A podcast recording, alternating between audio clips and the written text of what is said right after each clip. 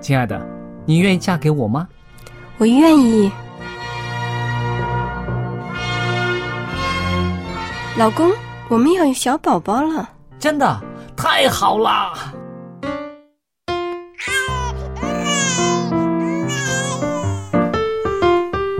妈妈，妈妈，看我画的画，好看吗？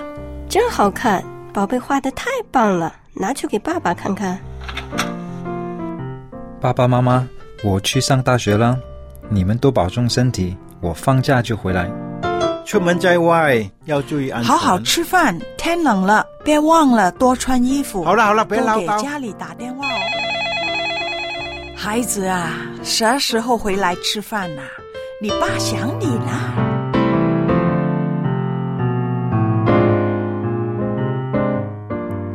好，明天就回来。家人，给我生命的人，与我共同生活的人，与我分享喜悦的人，也是给我带来麻烦的人。每一天说说笑笑，有时也吵吵闹闹，因为我们是一家人。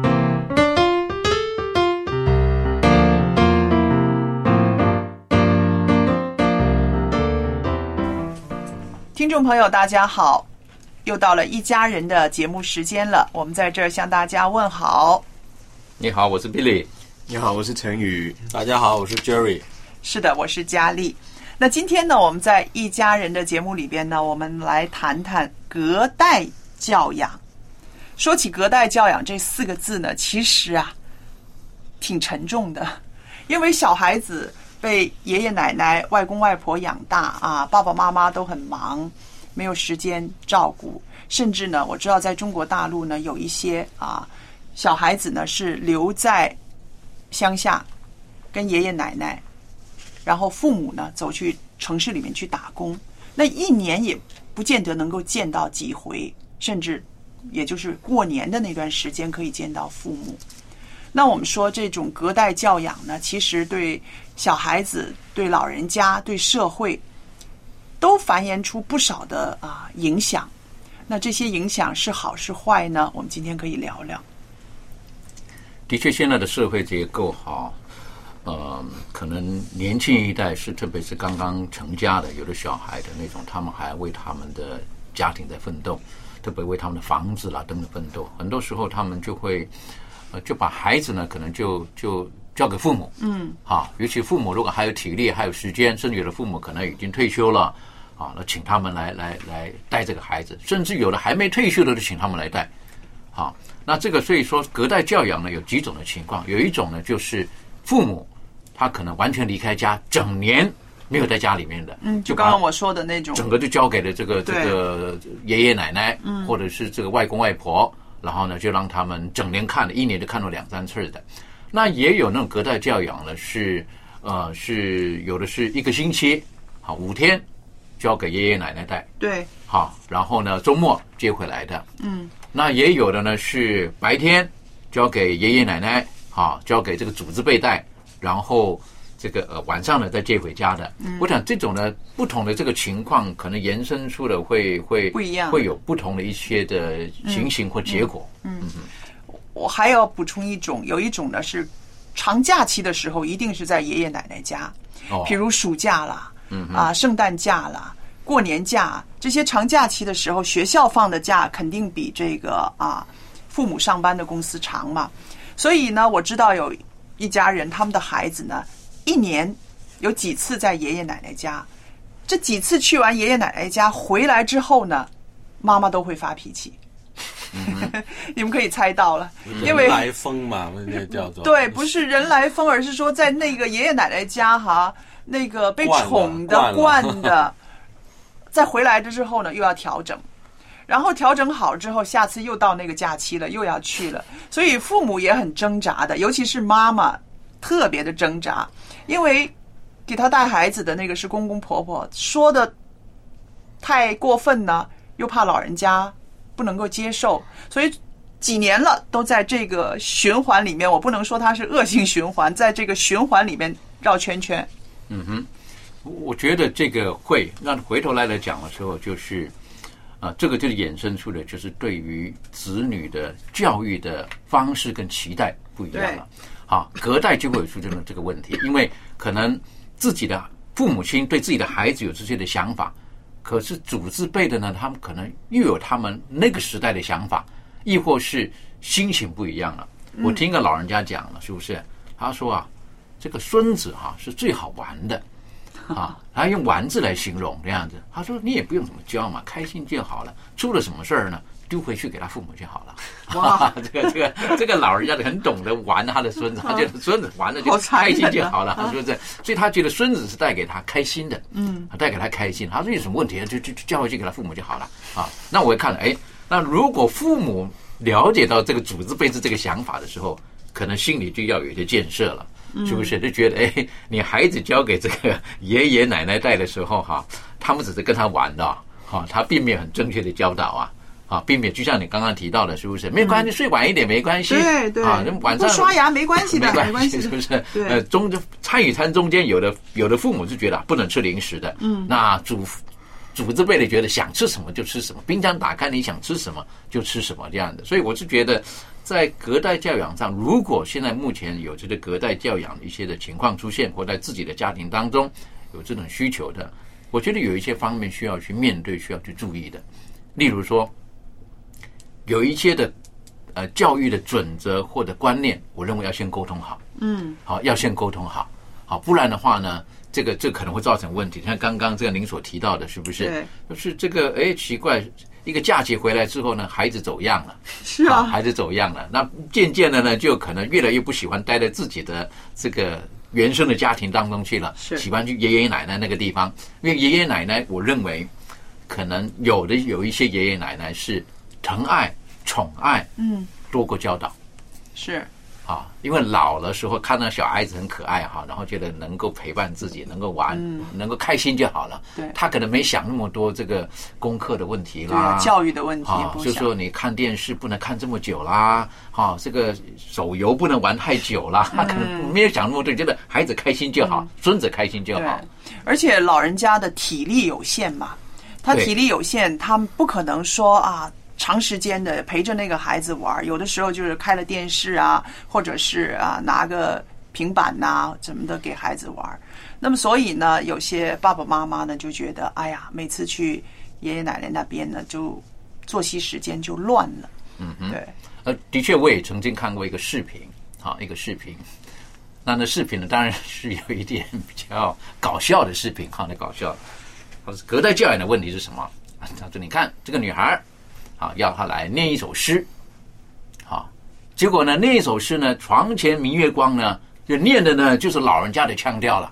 好，你晓得有没有？可能问哪个地方的乡音的出来的，对不对？然后呢，那个小孩子就很认真的念那样子，可是他说，这就隔代教养的问题了，是不是？为什么？因为发音，好，那个他不是很正确的发音，就用那乡音发音那样子，还是很认真的教，可是那个完全是走样的。这个，那我是觉得，如果说在这方面的时候。有这方面的现象的时候，那可能自己就要去注意了。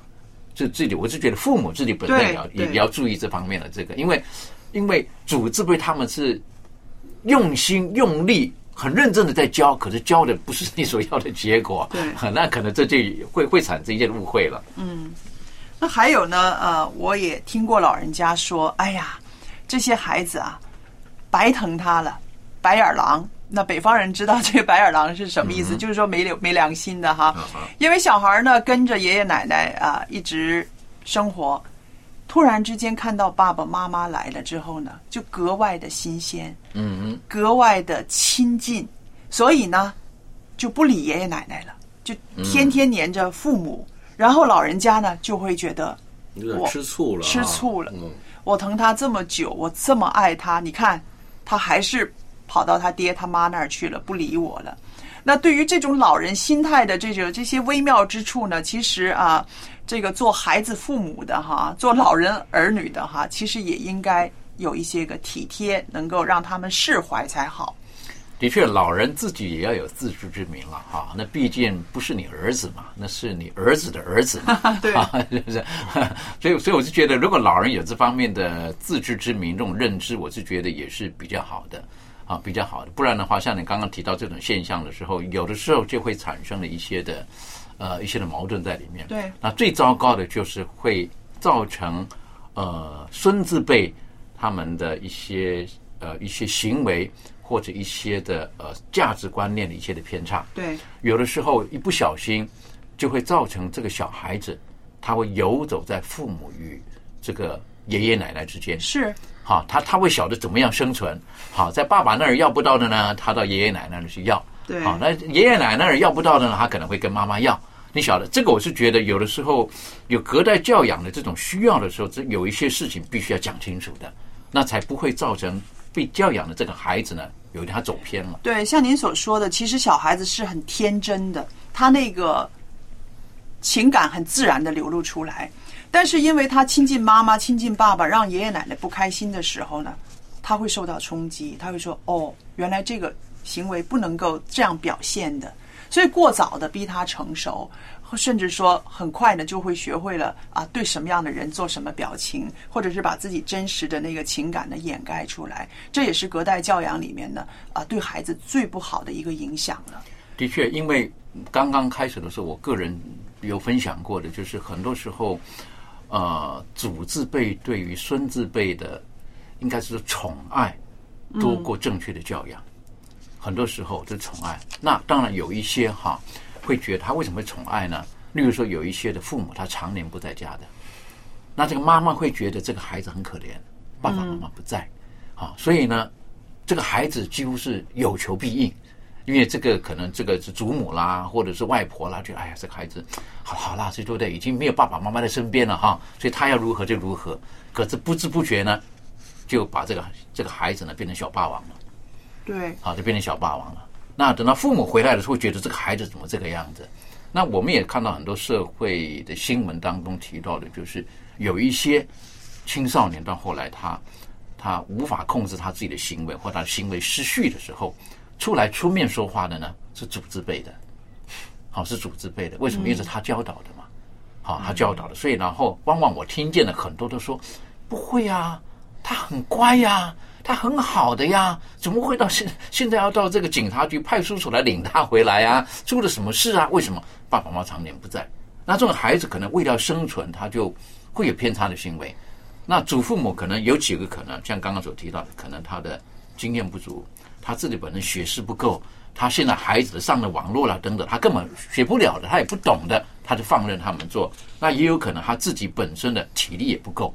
所以没有办法跟着这个孩子等等的，所以这方面如果说有隔代教养的这种的情况出现的时候，我是觉得，如果身为父母的，你你你自己要负上相当的责任。是。那如果今天我们是在，如果我们是老人，对不起，有这么说了哈，嗯，我们是祖字辈了，因为祖字辈不一定很老了。嗯。我听说有的人四十几岁也当祖父祖母了哈，外公外婆了。那我是觉得在教养这个现隔代的时候，我是觉得。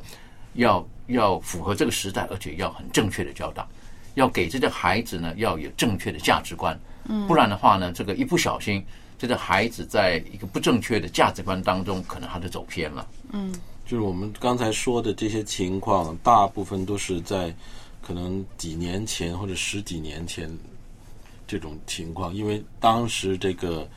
呃，资讯不流通嘛，嗯，真的爸爸妈妈离开了这个老家，出去城市工作，真的是一年或者半年才回来一次，真的见面的机会完全是没有的，嗯。啊，但是现在呢不同了，现在这有这个智能智能手机，而且这网络呢现在很发达，就算到乡村呢，很多村里边，他们的这个信号都很强的，嗯哼，然后呢，很多这种家长啊。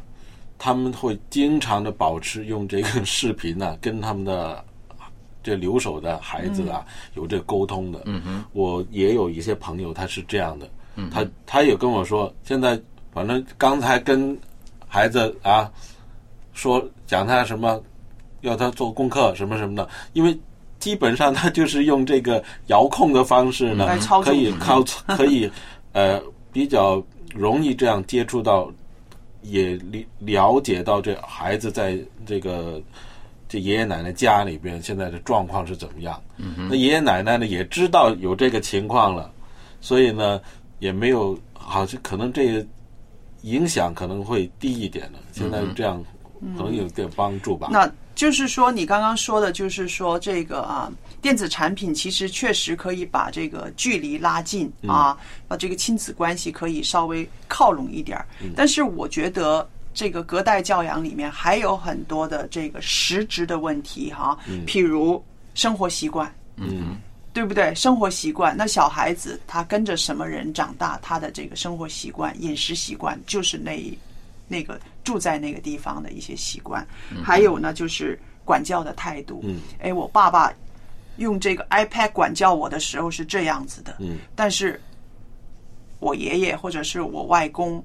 那不是这样子的，可能也是对不对？这个是过早的成熟，过早的这样，还有面派这样对啊。那么我就觉得啊，一对年轻的夫妻，如果觉得生了孩子自己还没有办法肯定自己可以带，或者是想要计划给父母带的时候呢，这几点要特别想清楚。刚刚说的生活的习惯啦，管教的态度，还有教养的主导权。嗯嗯，这个孩子在爸爸妈妈那儿。那个主导权通常都是老人家的了，还有一个就是教育责任的归属。那个我们说到教育责任的归属呢，就是意思就是说，你是想怎么样教孩子的？你是想怎么样教孩子？你不可能说妈，我想我的孩子将来怎么怎么怎么怎么样，你要这样子做好不好？其实这是不可能的，是不是？你叫你的妈妈跟你那一套，然后。跟着你那那套再教你的孩子，那我觉得这个教育的归属感也应该要想清楚。其实隔代教养呢，啊，有很多的分支出来的问题，还有是不是很多分支出来的问题，也是很大的一个一个可以探讨的范围。但是单单在这个三代人的家庭里面来说，有的时候还不是三代人，他有的时候就是说，啊，我的小孩给姨妈带。因为我姐姐比较会带孩子，我姐姐比我会带孩子，就把她给姨妈带。嗯所以这些个分支出来的问题会更庞大，更庞大。对，我是觉得刚刚所提到的主导权的这个哈，嗯，我是觉得这个如果说是有孙子辈的，那这个呃主字辈的跟父字辈的，我认为要够要协调好，因为最后谁说了算数。嗯，好，谁说了算数？因为有的时候一不小心的时候，就病人。呃，这个爸爸妈妈说了，可是爷爷奶奶推翻了。对，有可能。这这个就到后来，那那等于说父母的权威在什么地方？好，亦或是这个孩子就说爷爷奶奶是这么说的，或者爷爷奶奶这么说的时候呢，他说妈不是这么说的。啊，那可能会造成之间的那种矛盾。所以我是觉得，在隔代教养上的主导权，有的时候在进行隔代教养的时候，如果说是很理性的，然后是很。很主动的要去做这件事情的时候，我认为有一些细节，为了这个孩子的成长完善，应当先提早有一些的共识。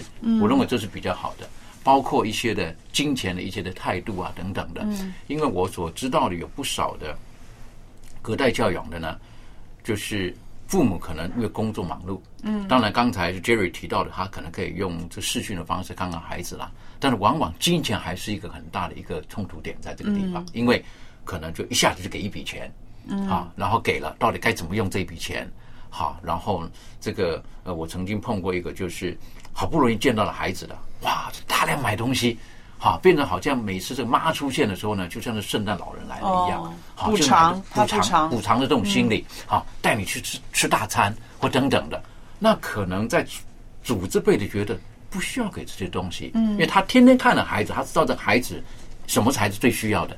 但是父母那种忽然间出现了，或者三个月出现一次那种补偿心理，我是觉得自己要小心的。有可能是因为父母而造成了组织辈的教导上的困难，也有可能的。是。不过，其实我发现我们刚才说了两个情况。第一个情况就是那个孩子大部分的时间是在啊祖父祖母、爷爷奶奶的教养下，然后。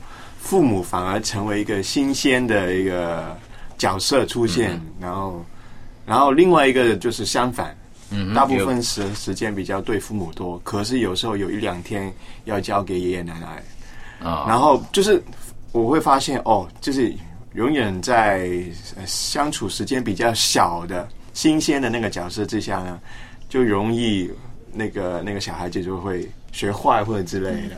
出状况，出状况。因为我自己有一个很亲身的经验，有时候我们刚才说小孩子会游走于两两个权威之下，自己找东西或者怎样，我甚至乎可能会相反，他会承受两方面的压力，不知道不知道听谁，对，不知道听谁，我就试过，就是，嗯。啊，我我我以前我是我奶奶一个人在家里带我，爸爸妈妈也上班，有曾经一段时间是这样子。然后他呢，我奶奶就是很酷的那种，以前老人家他会抽点烟，在在家里这样子。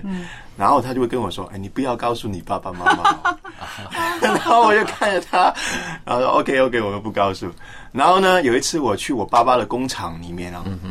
那突然间，他有拿一根烟出来，叫我说：“哎，你不要告诉你妈妈和奶奶哦。”然后我就说：“你们搞什么？你们都不知道大家都在干什么嘛？”然后我就突然间，后来大了以后，我回想啊，觉得自己。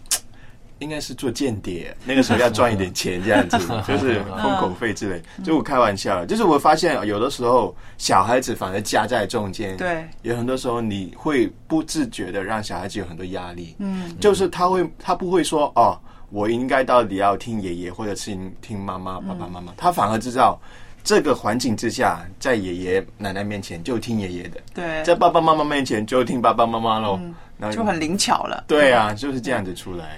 不过呢，我觉得这种啊，把孩子寄养在呃别人家庭，我现在说用寄养啊，在别人家庭，中国人社会啊，或者是呃亚洲人社会比较普遍，对不对？西方社会呢，他们就不会说那么容易把自己的孩子放到啊别人家里去教养，因为他们觉得这个责任是自己的，这个主权也是自己的，对不对？那还有呢，我知道呢，日本人的社会呢，也是跟我们中国人社会不大一样的。很稀有，很稀有的是帮儿子或者女儿带孩子的，拖在那边带的是更少的。嗯哼。那么，因为哈，他有一个社会的一个压力，就是说，你这个孩子不在父母身边，你放在老人家身边的，这个小孩子也会被歧视。嗯哼。他们会觉得你们家有什么事，你爸妈不能养你吗？会会有这样子的。另外一个老人家也特别有意思，老人家他们很清晰的知道。我带大了我的孩子，养大了我的孩子，我该受的苦，该受的束缚，我已经尽了责任了，我已经受过了。那现在呢，孙子辈呢，不应该再是我的责任了，因为他们真的是会觉得我们带孩子是付出很多很多的，他们就不会再把。孙子辈呢，再拉到身边，他可以关心，他可以爱，啊，过年过节他会去看，或者是有礼物，偶尔见面带去公园玩或者是什么。但是你说要把他寄养在家里面呢，他们就是老人家就绝不会干的。他们觉得我帮你带孩子的话呢，这个是不好，而且呢，我会落，就是说什么，我会做的不好，会被你们。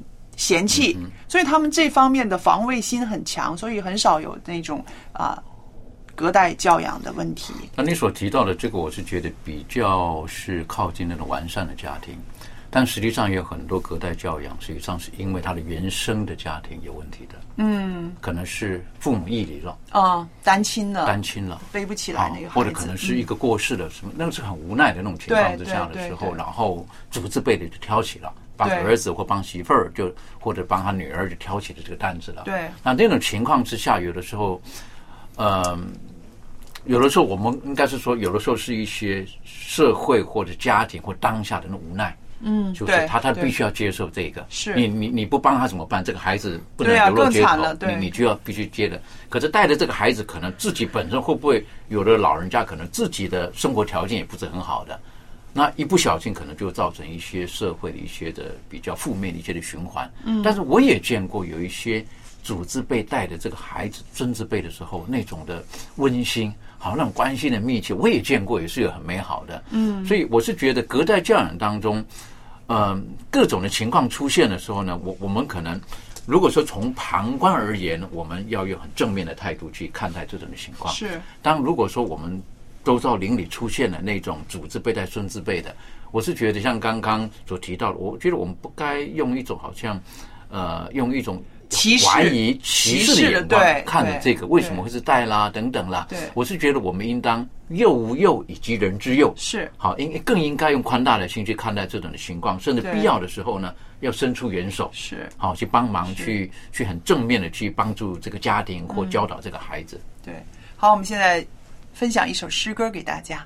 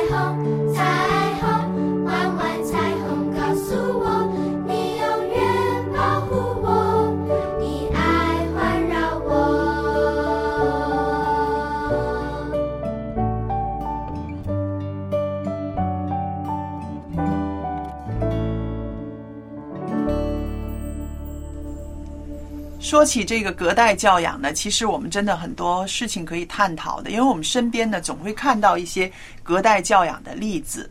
那对我自己来说呢，我就是要提醒啊爸爸妈妈，如果你的父母呢是情感表达方面呢，不是说很很开朗的，甚至说很开明的，因为我想啊，上一代的人他们小时候所受的教育呢是非常含蓄的啊，不愿意把真实的这个情感太表露的。尤其我认识一位老爷爷，他呢总是不肯把自己最真实的那个喜怒哀乐呢都表达出来，可以说是什么？现在人我们看来就说他是那种闷闷的那种人来的，啊、那如果你自己的父母是这样子的一种人的话，你愿意把你自己天真活泼的小孩子放到这个老人家身边，让他学了那一种的啊、表达方式吗？我觉得年轻人也应该多想一想这方面，不是说他吃得好、穿得好，他健康啊就让我放心了。其实这些情感的表露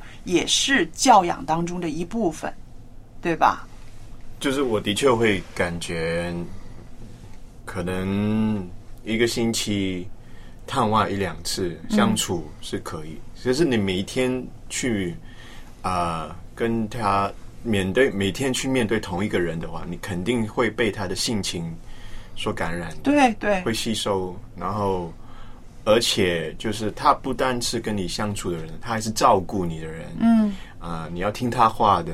嗯那对于小孩子来说，就会感感觉像一个权威。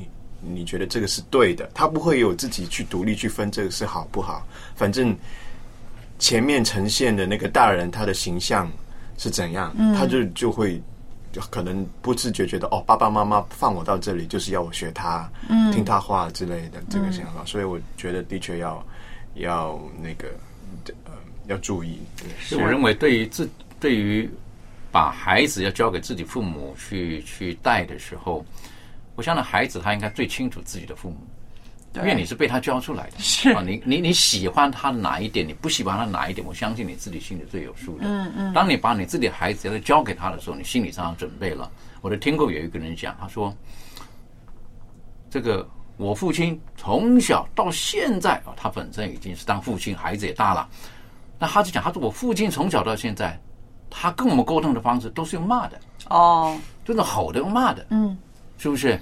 嗯，那后来当他讲这个话的时候，我忽然间的意识到，哦，原来为什么有的时候他讲话的口吻就是比较让我觉得为什么不会好像有一点这儒家的一些的这个温柔在里面呢？哇，怎么这样？就不会和和气气有一天他在讲嗯，他就说的，他说我我他说我父亲啊都是骂的那样子啊，吃饭的时候也在骂，什么都在骂，他沟通的方式都这个样子，让我觉得哦，所以他有的时候那种讲话的那种模式，我就可以明白了，嗯就可以明白了。那所以我可以明白为什么他不希望他的孩子在他父母那种环境当中太常出现，是，因为他觉得那个不是一个好的一个模式。嗯那如果说你自己知道你自己的父母是什么样子的时候，那你不要期待你父母为了要带你的孩子而他们有所什么改变。嗯，我认为这个自己要去要去评估的，这个要去很很客观的而且很诚实的去评估的。我就很同意刚刚呃成语所讲的，其实有一些情感是慢慢渗透的，是不是？对，我记得呢，有一个女孩子，她是跟姥姥长大的。那这个姥姥呢，是一个大家庭里面的一个啊一个姨太太了。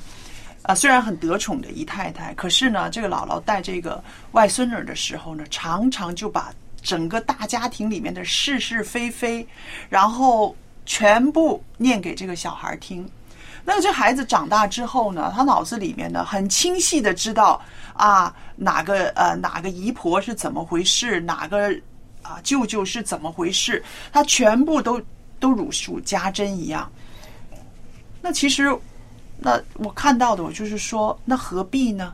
何必让这个才十几二十岁的年轻人背负着上边几代人的这种啊、奇怪的婚姻关系和这个伦理关系？对呀、所以我就想啊，那你说怪谁呢？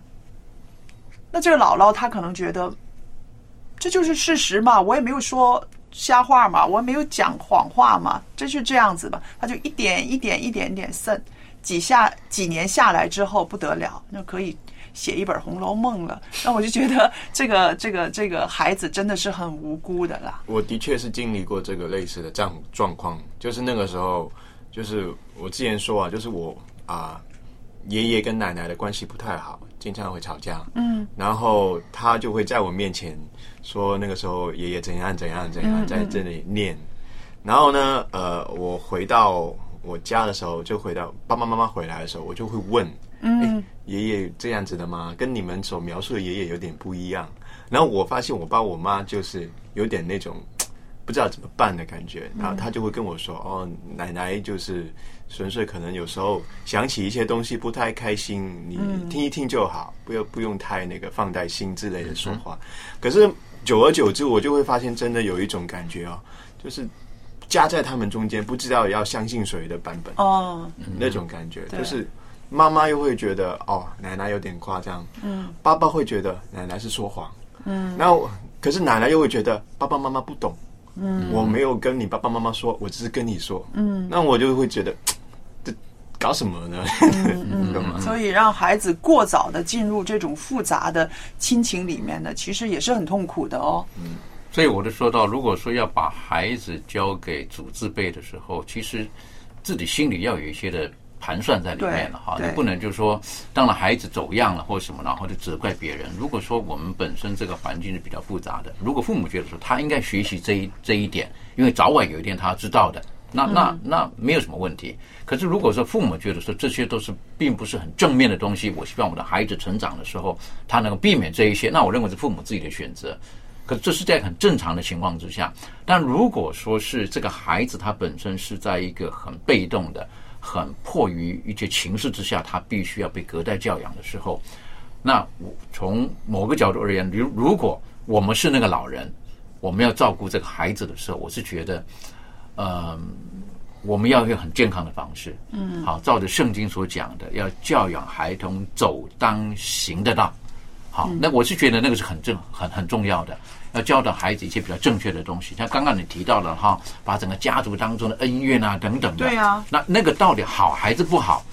呃，可能他他可能成长的过程当中，他受了很多的委屈，所以他觉得有一个人可以这么说。嗯但如果我们真的为一个孩子面对他的将来更健康的时候对，我是觉得，呃，如果我们是个主字辈的，那我们要很谨慎的去带领这个孩子。对，所以呢，我们就是说啊，我们看别人，以为人家有成功的例子，我们自己是不是有同样的这样的环境呃环境啊，或者是这个条件条件呢？是不是啊？我们的父母是不是适合呃，他们就是帮我们就管教这个孩子呢？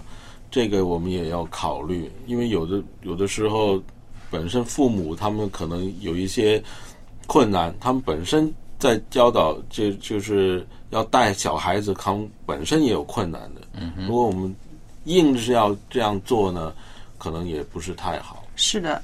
那其实我觉得哈，呃，当一对呃年轻的夫妻，他们要决定把孩子要不要交给爸爸妈妈或者是呃亲戚朋友来带孩子、养孩子的时候呢，应该首先要评估一下这件事做出来之后，得益有多少，损失有多少，做一个评估。我们说优点、缺点啦，呃，这里有一几几几几样呢是总结出来的。那就是说，年轻夫妻你要评估啊，父母帮你带孩子有几个优点，就是说啊，自己人带会安心，会放心，是不是？第二呢，就是长辈的养育经验很丰富，但是呢，也可能呢，这个他们的做法很旧了，这就是缺点了，是不是？那还有就是说，给自己的爸妈带呢，总是可以省些一些，省下一些钱啦，啊，还有就是啊，配合的弹性比较高，因为可以商量嘛，对不对？是自己的家人嘛。还有呢，把孩子给爸爸妈妈带呢，啊，个人的行动自由就多了很多。嗯哼，时间方面呢，二人世界的这个时间呢也会多一点儿。嗯还有就是啊，让老人家的退休生活呢可以保持活力，这个是是的。还有呢，就是说啊，可以呢让老人家呢借着跟孙子的亲密呢，让他们老人家跟孩子就是亲子之间的关系呢，也可以更更拉回来了。啊，这是优点了。那缺点我刚刚说了一条，就是说啊，老人家带他经验丰富，但是有的时候做法是守旧的。还有呢，就是说自己人带让你安心，可是呢，很容易就是过分的宠爱了孩子，惯坏了啊。年纪大了，教养的问题的这个跟社会上的观念呢，可能会有一些差距，嗯哼，不是那么与时共进了啊。还有就是亲子疏离了，祖孙亲密了，是不是？亲子的关系会疏离，而且失去了主导权。那另外呢，就是说啊，缩减了社交或者是体力的负荷。嗯哼，然后一种呢，就是说啊，你把孩子生出来，你把他送到爷爷奶奶家去养，或者是外公外婆那边去养，你变成了就是说，嗯，我到时候给钱，我就是一种义务了。嗯嗯，啊，那个亲情会越来越抹杀了。觉得我该负的责任，可能就是让你们富富裕裕的就好了，那样子，就是这个都是需要评估的。对，所以如果说是嗯一个完整的家庭的父母，他们因为为了自己的生活或为了将来的生活，为了因为上下班工作，所以他们觉得孩子就必须交给这个呃祖字辈的去去带的时候，我是觉得呃要很仔细的去评估，要仔细评估。同样的，如果说要把这个孩子放到外头的那种所谓的呃托婴啦嗯啊，或者是什么托幼啦那种单位的时候，当然父母也都是会很仔细去评估的。对啊，这个地方到底有没有爱心，他排的课程好不好，等等等等的环境啊，嗯啊，他们一些的生活习惯啊，到底是不是正确的啦？一样的，同样放在自己的这个呃父母亲家让他们带的时候，我就觉得这方面呢，可能更容易评估，因为你很了解他们的习性。嗯好，那那我是觉得这个都要去去重新思考的。如果你觉得自己的成长很没有问题，自己的现在的这一切都是好的，那没有问题。例如说，我曾经看过一个家庭呢，就是父母的心很有爱心，可能在厨房上是是呃餐桌上一直都有很丰富的食物，但是呢，对于整个家庭环境的管理就比较弱一点。嗯好，东西东放西放，嗯好，就卫卫生环境哎，啊就就就比较比较随意一点的。那你知道这个就会影响到影响到这孩子，嗯为什么？因为你看他的祖字辈的跟儿子的，然后如果孩子继续放在同样这种环境的时候，他可能学习的东西就随便放。嗯啊，这个东西拿来就他也不会晓得归位啦或什么啦，好，然后呢起床了呢就起床了，好，为什么呢？有听听了讲，为什么你不叠被呢？是啊，反正晚上还要用嘛，嗯好，那种概念是这个样子。那这个呢，我是觉得有的时候，如果不是你所想要的，有一些就要去沟通清楚，要去沟通清楚，那才不会造成了在在亲子之间那种关系呢，可能会形成了一些的紧张。那还有我我一直觉得祖字辈比较容易宠爱这个孩子，宠爱着孙子。我我我是看见很多这个肯定的，很多肯定的，很多。那有的时候在我们看来，真的不需要这个样子的，可是组织辈的就是控制不了，他们就会很很愿意嗯付出更多，比可能比自己的孩子付出更多。不知道那这个是要去检讨的。不知道大家有没有发现，有一些父母对自己的儿子、女儿是很严厉的，就是，就比如我来说吧，我妈妈对我是很严的，对我们兄弟姐妹都是很严厉的，可是对他的孙子辈呢，怎么都好。嗯那我就觉得，哎，那个标准是怎么什么时候变的呢到你？是祖字辈的时候，你就明白了。是吗？嗯，嗯，所以我就觉得，我就 我曾经想过，我说这个是到底是什么时候变的？我们家的这个原则会变呢，还是这随着他的年纪长大是，然后年纪长大年纪长大了，他就越来越宽松了。嗯那到现在我还是不明白，但是我看很多家庭都是这样子。我们有时候聊起上来就是说，是啊。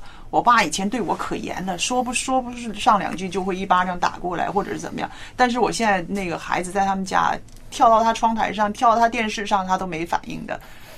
就那我我个人觉得哈，啊我我个人是从一个心理学的角度来分析这个了哈。嗯，这个称为叫做返老还童啊。啊，这个、嗯这个祖字辈带到孙子辈的时候呢，可能他有这种想法了，所以他就觉得很开心。啊，那种心态你晓得，他人生走了这么久了嘛，嗯几十年、六七十年了嘛，他可能又有那种那种童心在里面了，嗯所以看着这个孙子的时候玩的时候呢，他体力虽然没有到那个地方，嗯。可是他就有那种同性，很心态，心态很很开心，然后就不用管那么多了，他开心就好。还有血缘，哦当然那个那个血缘关系哈，会觉得自己自己的这个啊，我的后代的后代啊，我就是能看到我的孙子辈他们出生，他们长大，那就是一种福气，那种喜乐哈，让他没原则了吧？这其实这个也跟刚才我们说到，就是那些爷爷奶奶会说哦，我们开心就好，他父母会教他，这种其实是很关键的想法。就是如果我们是父母的时候啊，我们会很多的担心，呃，就会啊，很怕他会学坏啊，我们要好好保护他，所以我们很很多比较严厉，嗯背后都是出于担心。因为如果我们不做这个角色，没人帮我们做。是，可是对于爷爷奶奶来说，他们就会说：“我们不需要啊，爸爸妈妈会做这个啊，对我们就开心就好了。”对，就像刚刚 Billy 说的，对啊，对啊，可以玩儿是吧？对啊一起玩儿。对啊，好，好了，今天我们看看我们要跟大家分享哪一首诗歌。在一九一四年的四月十四日的深夜里，当时世界上最大的豪华游轮，重达四万六千三百八十二吨，号称不会沉没的泰坦尼克号，在驶往英国的处女航当中，遭遇到了北大西洋冰山的撞击，全船的一千五百名旅客面临着灭顶之灾。当时的船上有一位名叫约翰·哈伯的牧师，奋不顾身的组织妇孺老幼登上了救生艇，把生存的机会留给了别人，自己却留下来指挥乐队演奏起了一首歌。这首歌曲的名字叫做《更与我主亲近》。当时，游轮正在滨海中徐徐下沉。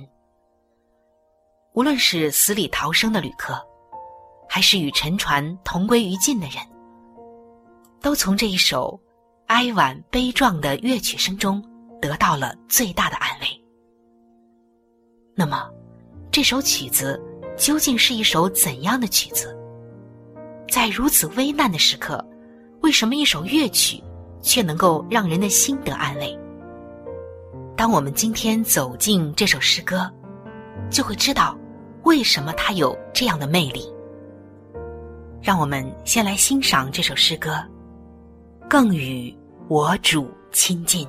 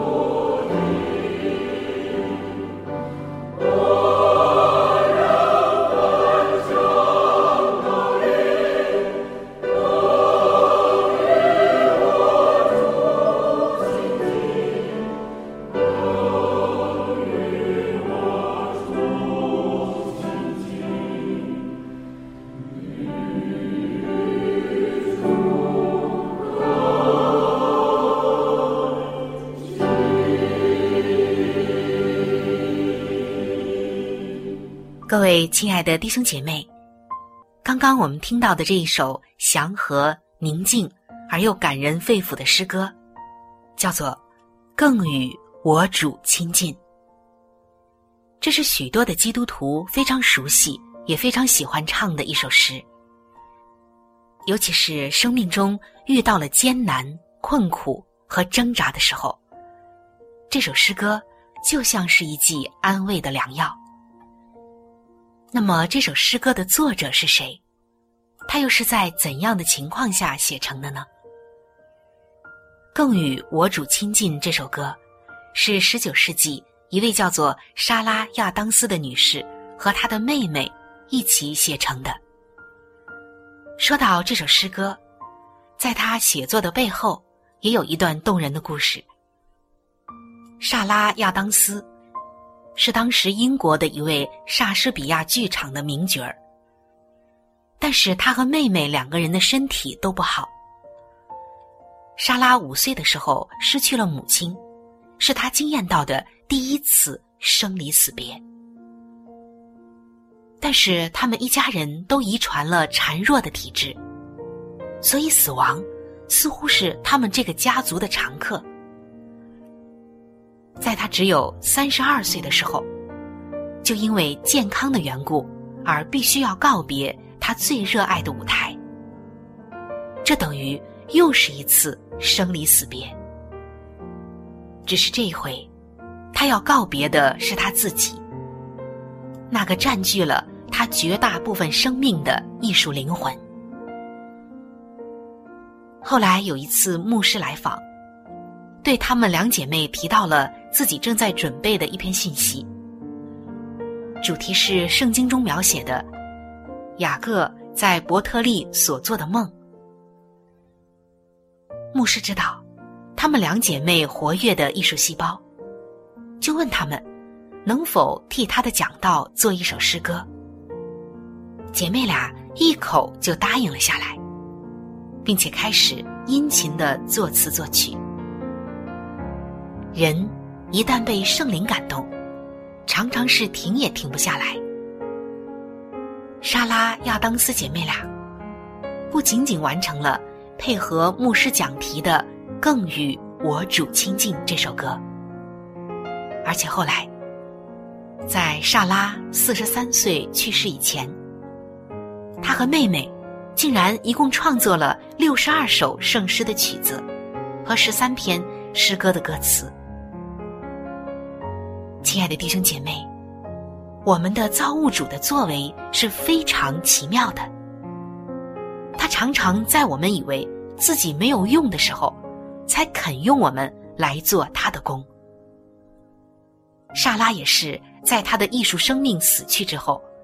才成为了上帝手中美妙的琴弦。但是让他更加没有想到的是，在他离世之后的六十四年，那首他用孱弱的身体所做的诗歌，更与我主亲近，会在即将沉没的泰坦尼克号这艘豪华的却是即将沉没的游轮上，起到了非凡的作用。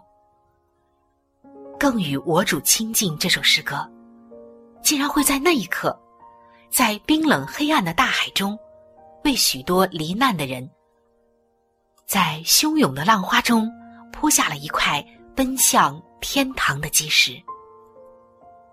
当泰坦尼克号快要沉船的时候，响起了这首感人的圣乐，更与我主亲近。人们说。这是泰坦尼克号中最感人的一幕。人们听着牧师在甲板上演奏音乐，竟然能够平静从容的面对死亡。在今天，我们内心真正需要的，其实就是这几个字：更与我主亲近。那说到隔代教养呢，我相信我们可以啊触及到的内容很多。那今天呢，也许时间不够，不过我们呢可以在这儿呢，大家做个总结了。我自己就觉得，啊，当一对年轻的夫妻生下孩子的时候，他们要决定谁来养谁来教这个孩子的时候呢，这是一个非常关键性的一个选择啊。我觉得要好好的评估，千万不要呢把孩子生下来之后呢啊就觉得嗯责任已经尽了，就把他推出去，因为是爷爷奶奶想要孙子嘛，我还未必是这么想要孩子，是他们想要嘛，他们想答应了我要帮我带嘛，所以不能这样子简单的思考了。对，不可以那么简单的思考。那当然剩下一点点的时间，我是觉得，无论是是主字辈的或父字辈的，呃，我觉得在整个家庭当中，让家庭的和谐，然后孩子他的教养会很正确的时候，呃，很重要的一个元素就是一定要家庭当中有一个共同的信仰。对，有共同的信仰影响到了价值观，然后把正确的信仰放在这些孩子身上的时候，对于未来的各种的可变数，呃，是比较容易可以掌握的。是的，我也相信，就是不要抱着一个观念跟啊、爸爸妈妈说哦呃你养他就好了，教嗯让我来教，嗯记得提醒他要听我话。对可是我觉得事实就是说，孩子跟谁待在一起越久，就越像那个对人。，教养不能够分家很难分的就是大家要通力合作对。啊，互相沟通。对，还有在基督徒来说呢，我们有一个责任，那个孩子呢是耶和华的产业，我们不只是说啊要生下来他拿到这个产业，我们还要管理这个产业，是不是？是的。好了，今天呢，我们的节目时间呢到这儿差不多了，很感谢大家的收听，也欢迎听众朋友呢，呃，写信来、写电邮来跟我们联络，谈谈您的一些个看法。那我们的地址呢是香港九龙山林道二十六号，您写信一家人收就可以了。好了，今天的节目就播讲到这儿，谢谢大家的收听，我们下次再见。拜拜拜拜。